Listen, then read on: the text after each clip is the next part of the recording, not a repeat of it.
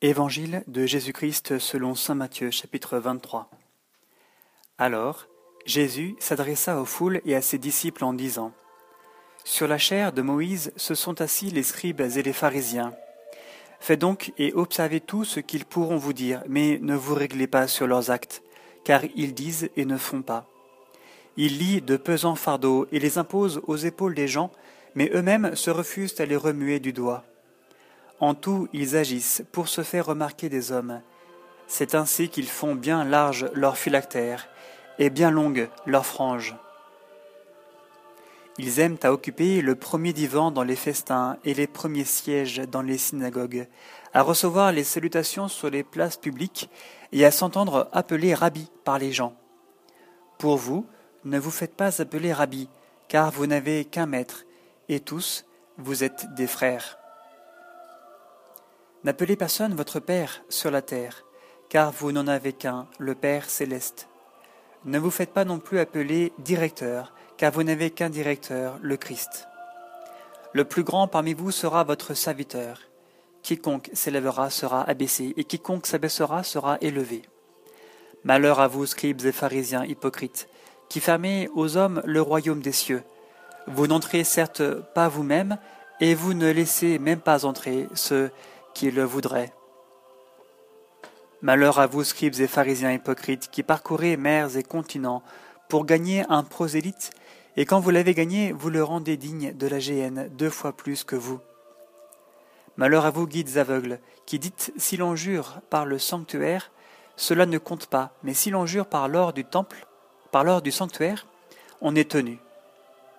Insensé et aveugle, quel est donc le plus digne, l'or ou le sanctuaire qui a rendu cet or sacré?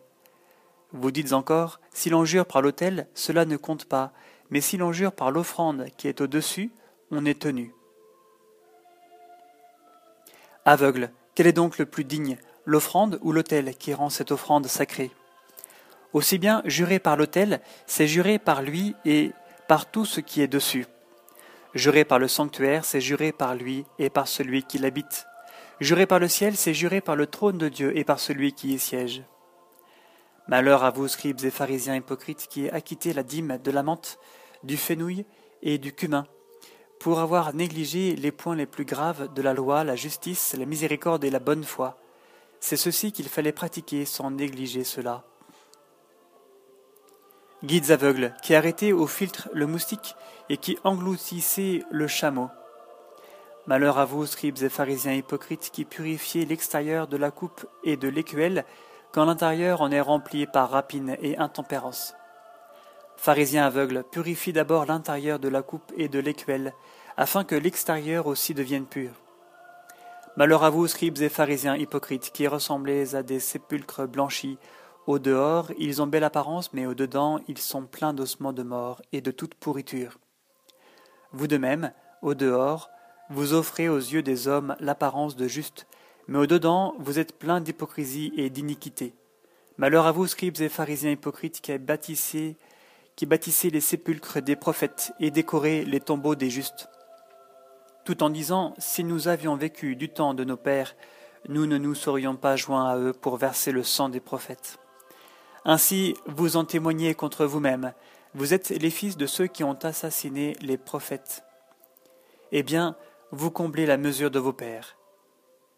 Serpents, engeance de vipères, comment pourrez-vous échapper à la condamnation de la géhenne? C'est pourquoi voici que j'envoie vers vous des prophètes, des sages et des scribes. Vous en tuerez et mettrez en croix, vous en flagellerez dans vos synagogues et pourchasserez de ville en ville. Pour que retombe sur vous tout le sang innocent répandu sur la terre, depuis le sang de l'innocent Abel jusqu'au sang de Zacharie, fils de Barachi, qui vous avez assassiné, que vous avez assassiné entre le sanctuaire et l'autel. En vérité, je vous le dis, tout cela va retomber sur cette génération.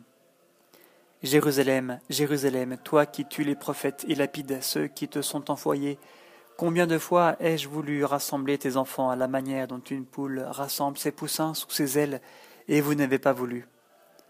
Voici que votre maison va vous être laissée déserte, je vous le dis en effet, désormais vous ne me verrez plus, jusqu'à ce que vous disiez Béni soit celui qui vient au nom du Seigneur.